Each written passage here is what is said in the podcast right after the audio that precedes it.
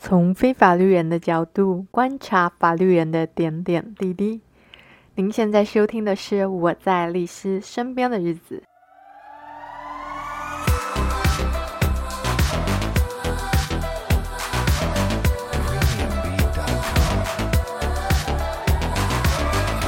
Hello，大家好。不知道大家对于房仲的印象如何？我个人对于房仲的印象不是非常的好。那么这一集呢，呃，立马律师就会跟祝轩分享一下，他们认为优质的房仲可以做到哪些服务，绝对不是大家认为的，就是帮忙居中协调价格而已。其实买房，就算说我是律师，我对这个行业有一点点的了解，都觉得这个行业博大精深。更何况一般人通常都是要透过房仲帮他去做推荐，去帮他做讲解。可是房仲其实向来都参差不齐呀、啊。该怎么样去区别一个房仲的好坏，或者是说一个好的房仲应该告诉我们什么东西？我是觉得一个好的房仲，他是要能够了解这个买家或者想要做这个物件的。条件需求要做一个量身打造，没有最好的房子，但是只有最适合你的房子。这个我感同身受，因为那个时候我我还记得我那时候要买房子，我也不是第一个找你啦，但是我跟你聊最久，然后才确定说我的需求是大概是怎么样，然后才开始帮我找。这个我印象非常深刻。业务都是万变不离其宗。对，可是问题是有些业务就是他为了求快求速成，他就是要硬推给你，对，硬推给我啊。有些房仲一来就跟我唬烂了，就是什么这样这个这个怎么样啊，多少钱很便宜啊，什么东西。结果我一调实价登录，根本在讲屁话嘛！连实价登录的价格都讲错，那个东西是假的哦，那个那一间怎么样？哎，是比实际上价成交价比较便宜，成交价是怎样？哎，不要闹了，我自己当律师，我各个东西我都懂，还敢骗我？其实我觉得房地产是显学了啦，现在的人可能对居住环境都会有所要求，我们可能会觉得现在居住环境不好，我想要搬家。我这里住了，我又觉得我又想要换透天的，透天住完觉得嗯，我还是想住大楼，所以房地产是大家都要去了解的一个显学了。在我们能力上可能不会那么快，每年换房子来累积经验，那久久换一次房子来累积经验的情况下，我们能够找到一个房仲，他愿意倾听我们真实的需求，甚至了解我们的经济能力，并且知道我们的规划想法。哦，我们每个物件可能我买这个规划是想要住三年、住五年，小朋友大一点的，我想要换透天的，因为我现在选大楼是因为我的小孩还小，所以我现在区域这个环境下，我需要有电梯的大楼，我觉得比较安全。那我终极目标还是想买透天啊，那我就可能会建议说，日后有脱手考量，我们就必须要选日后不会让你不好脱手的。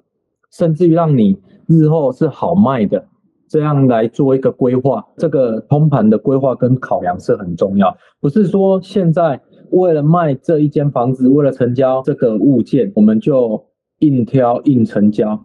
这个我觉得都有后续的问题，因为我们现在的人对房子的需求，不会是每一间房子就打算要住一辈子。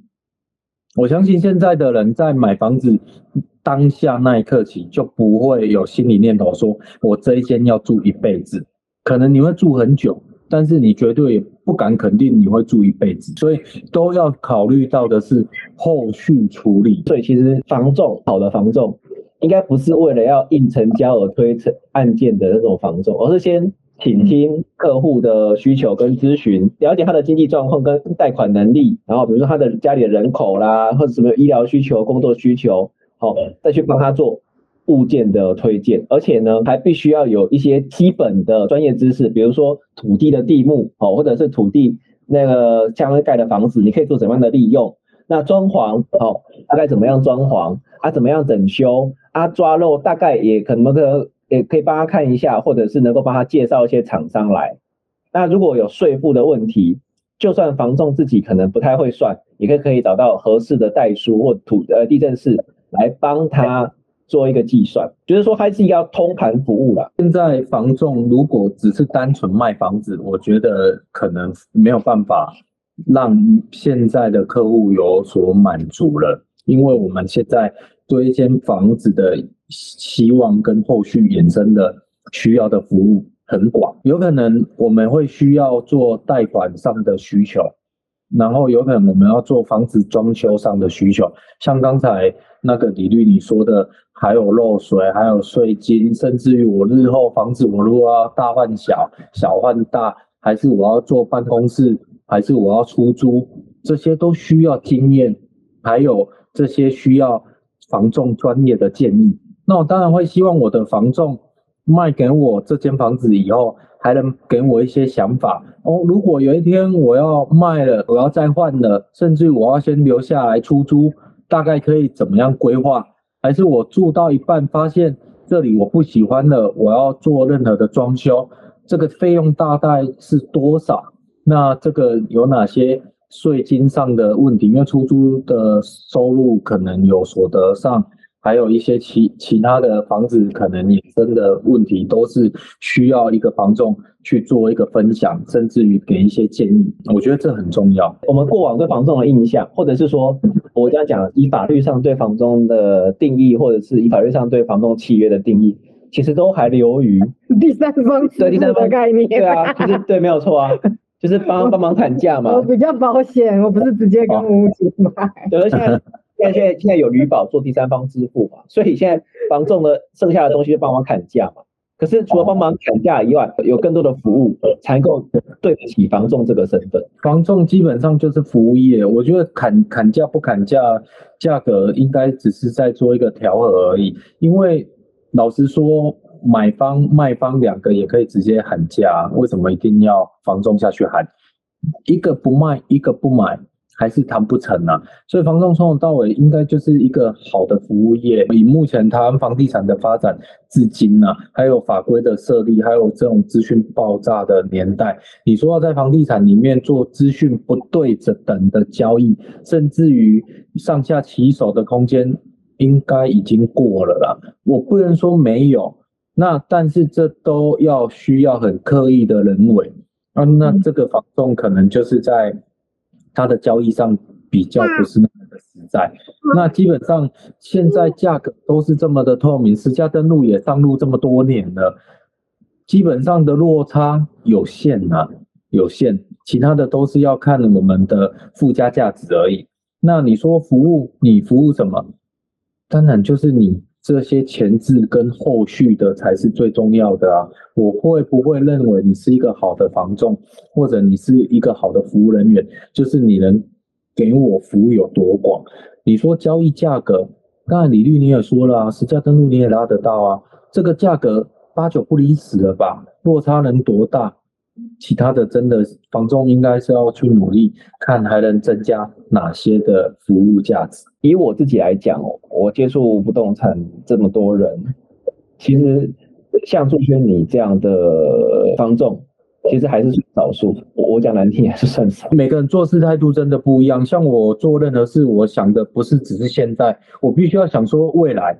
我今天卖你这间房子，那未来你还会跟我？做后续的服务吗？他想的还是经营一个长期的客户关系。对对，我要想的是未来，你的未来，我不是只卖你现在，我还帮你做交易。我要想的是我未来怎么去帮你做处理。我比较希望的是，我设身处地的去为你着想。我今天我卖卖房子的角度，或者是买房子的角度，我都必须要站在你们的立场，为你们去做这个设想。要不然有一天你问我啊。朱轩，你当初叫我买那间房子，怎么现在这么的烂呢？而且好像买贵了呢。这个我就觉得，哎，内心好像过意不去。哎，我收了你服务费，那我还让你买到一间不是你理想中期待的，跟你想象的极大的落差，甚至于让你有可能觉得心情很不好。那我觉得这这个交易不是一个好交易。它就不是观光客的对啊，观光商店，观光胜地的商店。对啊，你赚你 假说你这辈子只买一次房子，我就赚你这一次。对，我觉得很多房仲现在就是这样，他认为你一生只会找他买一次房子，所以就开始骗。哦，它是一个大金的东西。对对对，就跟结婚一样，想说 这一辈子只赚。哎、欸，这这真的是每每个人做生意的态度不一样。我很讨厌就是被人家从后咒骂。就是还物件甲你买买，伊甲你算有无？逐工住在内底，伊算我当初是买即间厝，就是主角甲我骗。哦，主角甲我骗，我我我觉得那那个人感觉会很很不好诶、欸，不希望这种买卖哦交易之后日后心生狭怨。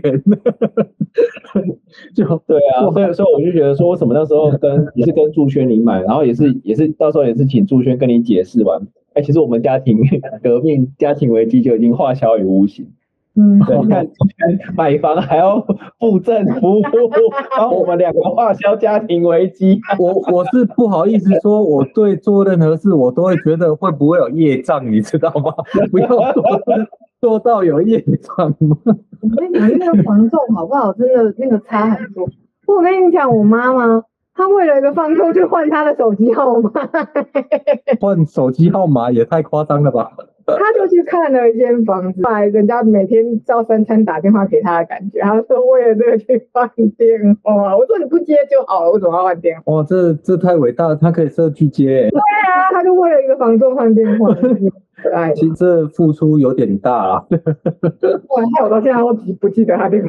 对啊，所以那个时候我太太就听到房仲的就开始有点抗拒，而、啊、是因为朱轩你这样解释，所以我们才会有办法下定决心。过往碰到对啊，就过往碰不好嘛。然后因为我自己又在做相关的行业，嗯，那个去去法庭法院开庭的时候，那个房仲一个比一个硬，然后服务一个一个比一个烂，然后也不知道硬什么。很多当事人来问我啊，那那个律师怎么样怎么样？为什么当初房仲要帮我这样处理？我说呃嗯，我也不懂，因为有时候房仲我觉得他只要把事情闹大，他并没有想要把双方的纠纷解决，然后甚至我一方当事人请了律师去帮他处理的时候，房仲还要质疑那个律师说，你是不是有特殊的目的？为什么你还要请律师来处理这件事情？我说我只是来帮忙沟通而已啊，因为你跟当事人沟通不了，我说我要帮着当事人沟通，确保法律上的权益啊。